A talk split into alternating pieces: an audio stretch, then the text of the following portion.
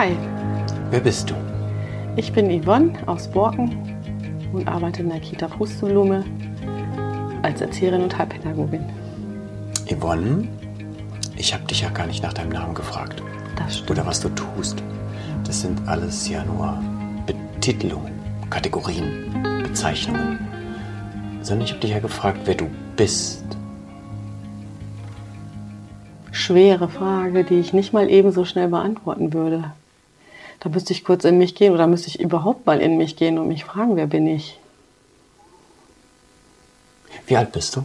52. Okay, dann hattest du, wir nehmen mal 10 Jahre Kindheit raus, 42 Jahre Zeit darüber nachzudenken, wer du bist. Ja, habe ich aber noch nie getan. Oder noch Krass, nicht oder? oft. Habe ich noch nicht oft getan, ja. Und du bist Erzieherin. Das heißt, du arbeitest mit kleinen Menschen, die du darin begleitest, herauszufinden, wer sie sind. Und jetzt fällt es dir gar nicht so einfach, in Worte zu fassen, wer du selbst bist. Nee. Mhm. Verrückt, oder? Ja. Dann lass uns doch mal ganz einfach anfangen. Beschreib dich mal in drei Worten. Ähm, Yvonne ist fürsorglich, freundlich und liebevoll. Eigenschaften. Was ist, wie, was kann ich mir unter fürsorglich vorstellen? Ähm, ich kümmere mich viel um Menschen, also meine Kinder, meine Freunde. Ich sehe sehr schnell, wenn die was brauchen und biete sofort meine Hilfe an und dann unterstütze ich die sehr. Kannst du erkennen, dass jemand was braucht, ohne dass er es dir sagt?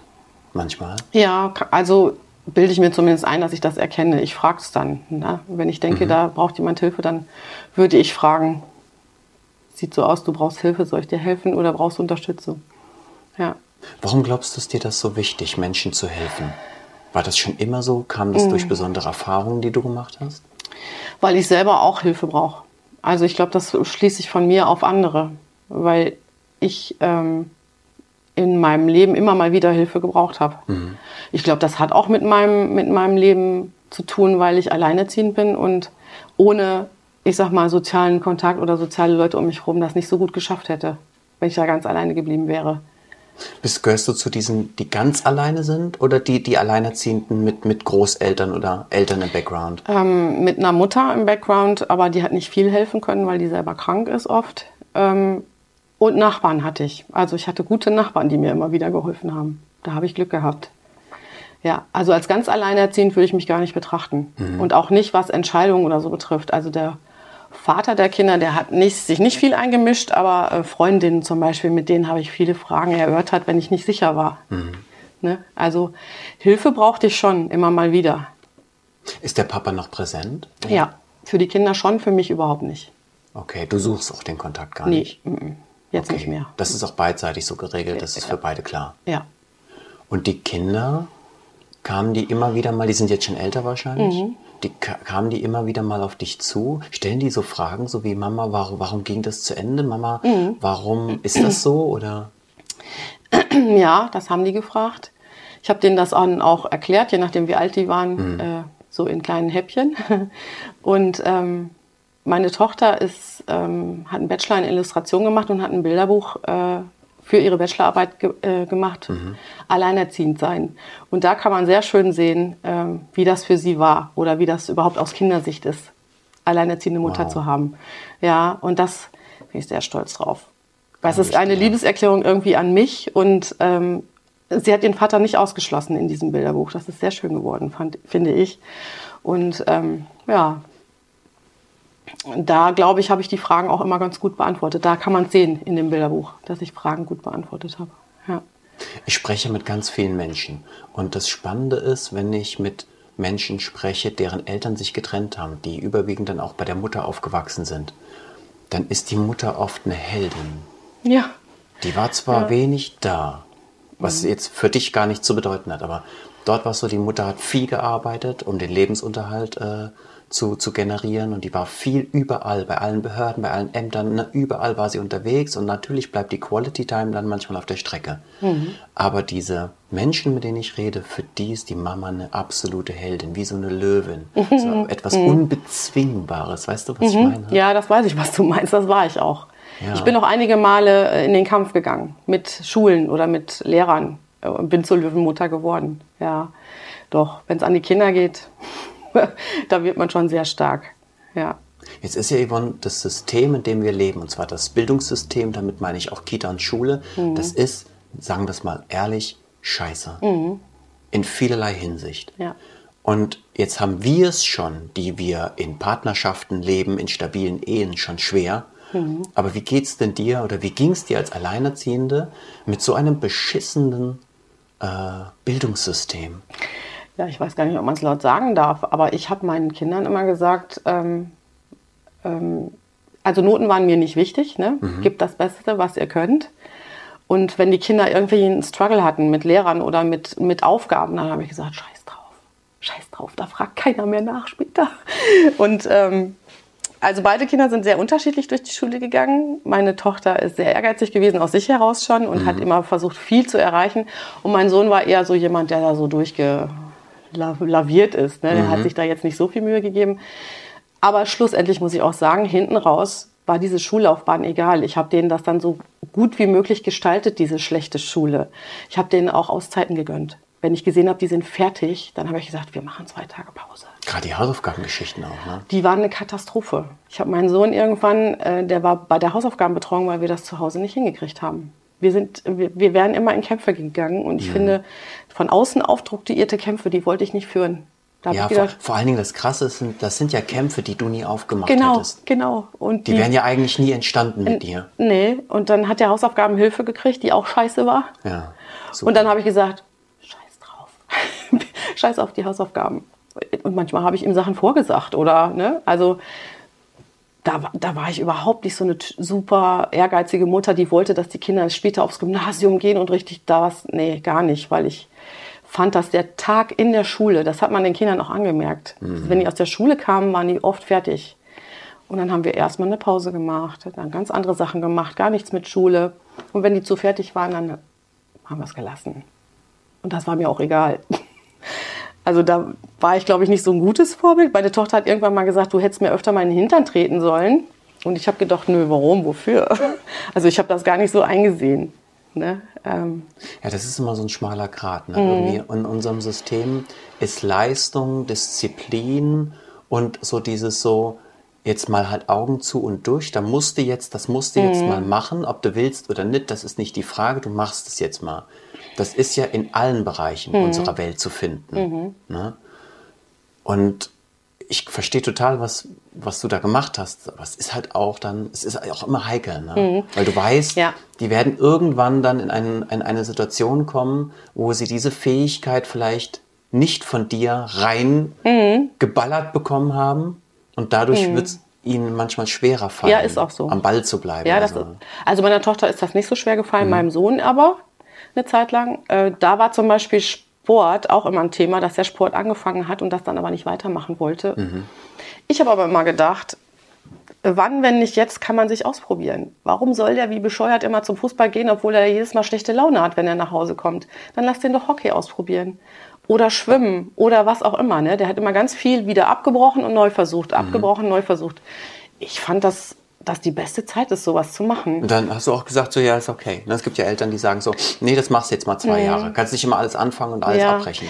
Das war auch wohl Thema irgendwann, auch zwischen dem Vater ja. und mir, ähm, dass er nicht lernen soll, dass er immer alles abbrechen kann. Mhm.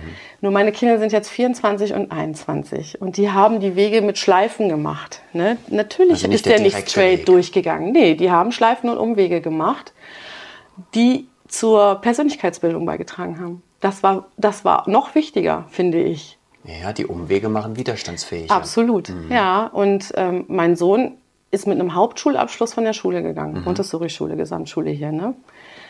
Hat dann ein Orientierungsjahr gemacht, weil er nicht wusste, was er machen soll. In dieser Klasse waren hauptsächlich gestrandete junge Menschen, mhm. die mit Drogen zu tun hatten, die gar nicht auf die Füße gekommen sind teilweise. Das war für ihn mega beeindruckend. Und das war äh, eine Lehre fürs Leben für ihn. Du meinst, das war ein kleiner Ausblick in eine mögliche ja. Zukunft, wenn ja, er jetzt nicht. Ja, auch. Und auch in, in, wow, das gibt auch sowas. Das gibt's. Also das wusste er ja vorher nicht, dass es auch diese Art Menschen gibt oder diese Wege gibt, ah, okay, die die genommen okay, haben. Ja. Ne? Und dann hat er seinen Realschulabschluss nachgemacht Aus sich heraus auch. Weil ja. er nicht auf den Bau wollte oder irgend sowas, ne? Mit Hauptschulabschluss bleibt nicht so viel an Auswahl an Berufsmöglichkeiten. Mhm. Und dann, das ist ihm dann immer klarer geworden. Dann hat er seinen Realschulabschluss nachgemacht und dann hat er eine Lehre angefangen zum Bauzeichner, weil er wollte nicht auf dem Bau, aber er wollte ins Büro. Und mhm. da hat er nach einem Jahr gemerkt, Bauen ist gar nicht mein Thema. Ich kann mit dem Bau gar nichts anfangen. Ob ich da jetzt Mauern mauer oder ob ich da jetzt was aufmale, ich kann das nicht machen. Mhm. Und dann war wieder dieses, ziehe ich das durch drei Jahre, dann verliere ich aber zwei, eins hat er gemacht, ne? dann mhm. verliere ich nochmal zwei Jahre oder entscheide ich mich jetzt für die Sport- und Gymnastiklehrerausbildung. Und da habe ich ihm keine, äh, keine Steine in den Weg gelegt und gesagt, du musst das jetzt durchziehen mhm. unbedingt. Und auch der Lehrherr hat, der hat mit ihm auch ein gutes Gespräch geführt und hat auch gesagt, du verlierst hier nur zwei Jahre, mach das. Mhm. Und das fand ich auch gut, dass er mit diesem Lehr, äh, Lehrherrn da auch so ein super Gespräch hatte, weil der Vater hatte da auch wieder nichts mit zu tun. Ne? Also der war da ganz raus aus diesen Entscheidungssachen. Und ähm, jetzt ist er glücklich. Der ist seit anderthalb Jahren da auf dieser Schule für Sport- und Gymnastiklehrer und ist glücklich. Und als Mutter ist das ja mein Ziel. Gestaltet euer Leben so, dass ihr glücklich sein ja. könnt. Also, dass ihr gerne zur ja. Arbeit geht und dass ihr Freude habt an dem, was ihr macht. Dass nicht jeder Tag glücklich ist, das wissen die. Ne? Das haben die auch an mir gesehen. Aber dass man das möglichst so auswählt, dass man gerne aufsteht morgens und weiß, mhm. warum. Das war mir viel wichtiger und dann ist mir der Weg dahin doch egal. Oder wir machen uns den so gemütlich, wie es geht unter den Umständen. Mhm. Ne? Und das habe ich halt immer gemacht. Ja. Glaubst du, wir, wir Eltern sind manchmal zu sehr bei uns selbst in der Kindererziehung, obwohl das Wort ist ja auch sehr kritisch, aber in dem Begleiten der Kinder, mhm. dass wir so eine Vorstellung haben, so, naja, du, du, musst jetzt schon einen guten Abschluss, weil, mhm. ne? weil für etwas, mhm. das mit dem Kind gar nichts zu tun hat, sondern eher mit meinen eigenen Ängsten. Die Angst, dass das Kind scheitert oder dass das Kind nichts findet nachher. Mhm. Oder du musst aufs Gymnasium, weil du musst doch die Möglichkeit haben, alles machen zu können. Mhm. Ne? Also es geht gar nicht darum, dass das Kind womöglich eine glückliche Friseurin wird, sondern ne, werde ein unglücklicher Abiturient. Genau. Wie krass eigentlich, oder? Ja. Was, was wir da eigentlich so mit ein, unsere, was, wie wir unsere eigenen Ängste und Bedürftigkeiten mhm. so stark mit einfließen lassen, wo es viel weniger um das geht, was das Kind braucht, als mehr um das, was wir jetzt wollen. Mhm. Das stimmt. Ja. Und bei deinem Sohn, finde ich, hat das, äh, ist das, jetzt, das ist ja eine ziemlich spannende Geschichte. Jetzt stell dir nur mal vor, der hätte die zwei Jahre noch dran gehängt. Weil hier, so, hast du angefangen, Bub, jetzt musst du da durch, Bub. Das ja. kannst du jetzt nicht abbrechen, Bub. Das macht man nicht. Da brauchst du jetzt ausgebildet, brauchst jetzt eine fertige mhm. Lehre, fertig. Mhm. Zwei Jahre Hölle. Also der Vater war auch nicht begeistert. Irgendwann musste man es ihm ja sagen, weil Unterhalt zahlt man ja so, bis die erste Ausbildung zu Ende ja. ist. Und dann musste man ihm ja sagen, der bricht das jetzt hier ab und macht was anderes. Äh, der war überhaupt nicht begeistert und fand das richtig ähm, auch wieder dieses, du musst das durchziehen, das macht sich nicht gut im Lebenslauf. Mhm. Meine Kinder kennen mich aber ja, die wissen ja, dass mein Bild vom Leben und von äh, wie man das gestaltet ganz anders ist. Mhm. Und die kennen auch ihren Vater. Das ist ja nicht so, dass die den nicht kennen. Das sind halt zwei verschiedene Welten. Wir sind nicht umsonst geschieden. Ne? Ja. ja. Und ähm, trotzdem haben wir gesagt, ist ganz egal, du machst das jetzt so, weil du hältst das für richtig. Weil die zwei Jahre dranhängen wären schlimm gewesen. Ja. Für alle. Also nicht nur für Jakob, ja. auch für mich. Ich glaube übrigens, dass auch beide Welten eine Berechtigung Absolut, haben. Absolut, ne? ja. Dieses, es stimmt wir müssen auch an Dingen dranbleiben. Mhm. Wir dürfen nicht so früh aufgeben mhm. und wir dürfen nicht das Gefühl haben, man könne alles anfangen und alles wieder sofort aufgeben. Mhm. Gleichzeitig brauchen wir, glaube ich, unbedingt ein gutes Gespür für den Menschen, mhm. wenn wir ihn begleiten. Mhm. Und wenn er merkt, äh, wenn wir merken, er meint es ernst, mhm. wenn wir merken, das, das ist jetzt, das wird wirklich die Hölle für den. Das hat nichts mehr mit Lernen zu tun, sondern mit Hölle. Ich glaube, dann ist es wichtig, dass wir eine andere Entscheidung treffen. Ja. ja. Ja, und das wollte ich meinen Kindern auch mitgeben, dass man immer auch eine neue Entscheidung treffen kann. Ich habe ihm wohl gesagt, äh, wenn wir das jetzt machen, wenn du das äh, aufhörst und das anfängst, das machst du aber zu Ende. Mhm. Also überleg dir das so gut, also spür, spür so gut in dich rein, dass du diese Entscheidung nicht hinterher bereust, weil das wirst du zu Ende machen. Ich würde jetzt nicht drei, vier, fünf Versuche machen, weil so ein Kind wird ja auch immer älter. Ja. Aber ich glaube, als, als Eltern kennt man seine Kinder einfach auch gut hoffe ich jedenfalls. Also ich, ich bilde mir ein, dass ich meine Kinder so gut kenne und einschätze, dass ich weiß, das ist schon richtig so. Also das traue ich ihm auch zu und auch meiner Tochter habe ich das zugetraut. Mhm. Also ich glaube, es ist auch wichtig, dass wir unseren Kindern auch was zutrauen, was ihre eigenen Entscheidungen betrifft. Voll. Und dass wir es ihnen zeigen. Mhm. Dass wir ihnen zeigen, ich vertraue dir. Mhm. Du wirst das jetzt machen. Und selbst wenn du fällst, mhm. fällst du in meine Arme. Genau. Ja, genau. Ja. Das ist auch fast mit das Wichtigste. Dass sie nicht ins Boden, Bodenlose fallen, sondern dass sie wissen, egal was jetzt hier passiert, ähm, ich bin nicht ganz im Bodenlosen. Ich, ich werde gefangen. Jetzt hast du so was Wichtiges hier aufgemacht. Wie, wie ist es, wie sieht es da draußen in der Kita-Welt aus? Das ist deine Berufswelt, deine mhm. Passion. Haben die Kinder Halt heutzutage? Kann es sein, dass sie weniger Halt erfahren oder mehr Halt? Ich weiß nicht. Wie, wie, wie siehst du, was sind unsere Herausforderungen? Also ich mache den Beruf schon 30 Jahre. Wow. Ne? Okay. Über 30 Jahre. Und es hat sich richtig was verändert in der Zeit. Mhm. Früher waren die Öffnungszeiten von 8 bis 12 und von 2 bis 4. Und mhm. meistens waren die Mütter oder auch mal die Väter zu Hause immer. Also und die Kinder konnten entscheiden, gehe ich noch nachmittags oder bleibe ich zu Hause. Nachmittags war oft wenig los, weil die Kinder lieber zu Hause waren. Und das hat sich ja, ich finde 30 Jahre ist eine kurze Zeit, in welcher rasanten Zeit die sich das jetzt zu. Wir sind um 7 Uhr auf und schließen um 16.30 Uhr, manche auch noch später, ne, 18 Uhr. Und wir bleiben durchgängig in der Kita. Wir schlafen da, wir essen da. Ähm, keine Schließzeiten mehr. Keine Schließzeiten, ne? ganz mhm. genau. Keine Schließzeiten mehr. Ähm, ja, keine Pausen. Also ich finde, die Entwicklung ist nicht gut. Ich sehe das auch an den Kindern. Ich glaube, dass die schon Halt haben. Mhm. Also auch besonders in der Kita. Also mit guten Mitarbeitern und guten Erziehern, die ähm, bei den Kindern sind oder nah an den Kindern sind, da haben sie auch Halt. Mhm. Ich finde nur, dass das die falsche Adresse ist. Sie brauchen den Halt zu Hause auch. Und ich bin mir nicht ganz sicher, ob das nicht total falsch gelaufen ist, weil die Eltern so wenig Zeit haben. Selbst wenn sie die Kinder dann, sage ich mal, um 4 Uhr abholen, ist ja keine Zeit für Kinder mhm. unbedingt. Ne? Die machen ja dann noch Gott weiß was alles mit ihren Kindern oder sind selber so fertig vom ganzen Arbeitstag, dass sie gar nicht mehr so richtig in der Lage sind. Mhm. Ne? Und die Aufmerksamkeit, die Kinder bräuchten, die kriegen sie dann nicht mehr. Ich, ich finde, das ist eine ungute Entwicklung und wir brauchen unbedingt wieder mehr Familienzeit. Dass die Familien mal auf die Straße gehen und sagen, wir wollen Zeit mit unseren Kindern. Ich will meine Kinder kennen und ich will die selber, weiß ich nicht, irgendwie mit denen spielen oder Zeit mit denen verbringen oder ich will selber mit denen Essen kochen zum Beispiel. Oh, das ist das Stichwort. Ich will. Nicht ich muss. Ich ja, müsste mal, damit ja. ich eine gute Mutter bin, müsste ich jetzt wenigstens nee, mal fünf Minuten das. noch mit der spielen. Mhm. Ja, ich will das unbedingt. Also das das würde ich mir wünschen, dass mehr, mehr Eltern so ihrem Bauchgefühl vielleicht folgen. Ich ja. weiß gar nicht, ob das überhaupt noch da ist. Ich glaube schon, weil ich auch den Eindruck habe, dass Eltern oft ein schlechtes Gewissen haben. Das hat man ja nur, wenn man irgendwie ganz tief drin weiß, eigentlich mache ich es nicht ganz richtig. Ja. Ne? Oder eigentlich brauchen wir was anderes. Ich kann gar nicht unbedingt sagen, wir machen es richtig oder falsch.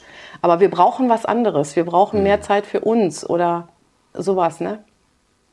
Ich habe jetzt mal eine ziemlich spannende Frage für dich. Ich bin mal gespannt, was du jetzt sagen wirst. Und zwar, früher gehen wir mal ganz, machen wir, drehen wir mal das Rädchen zurück, 20, 30 Jahre. Da war die Schule genauso ähnlich wie die Kita, so eine Morgenveranstaltung. Ne? Es ging so bis, bis knapp Mittag und dann sind die Kinder nach Hause gegangen.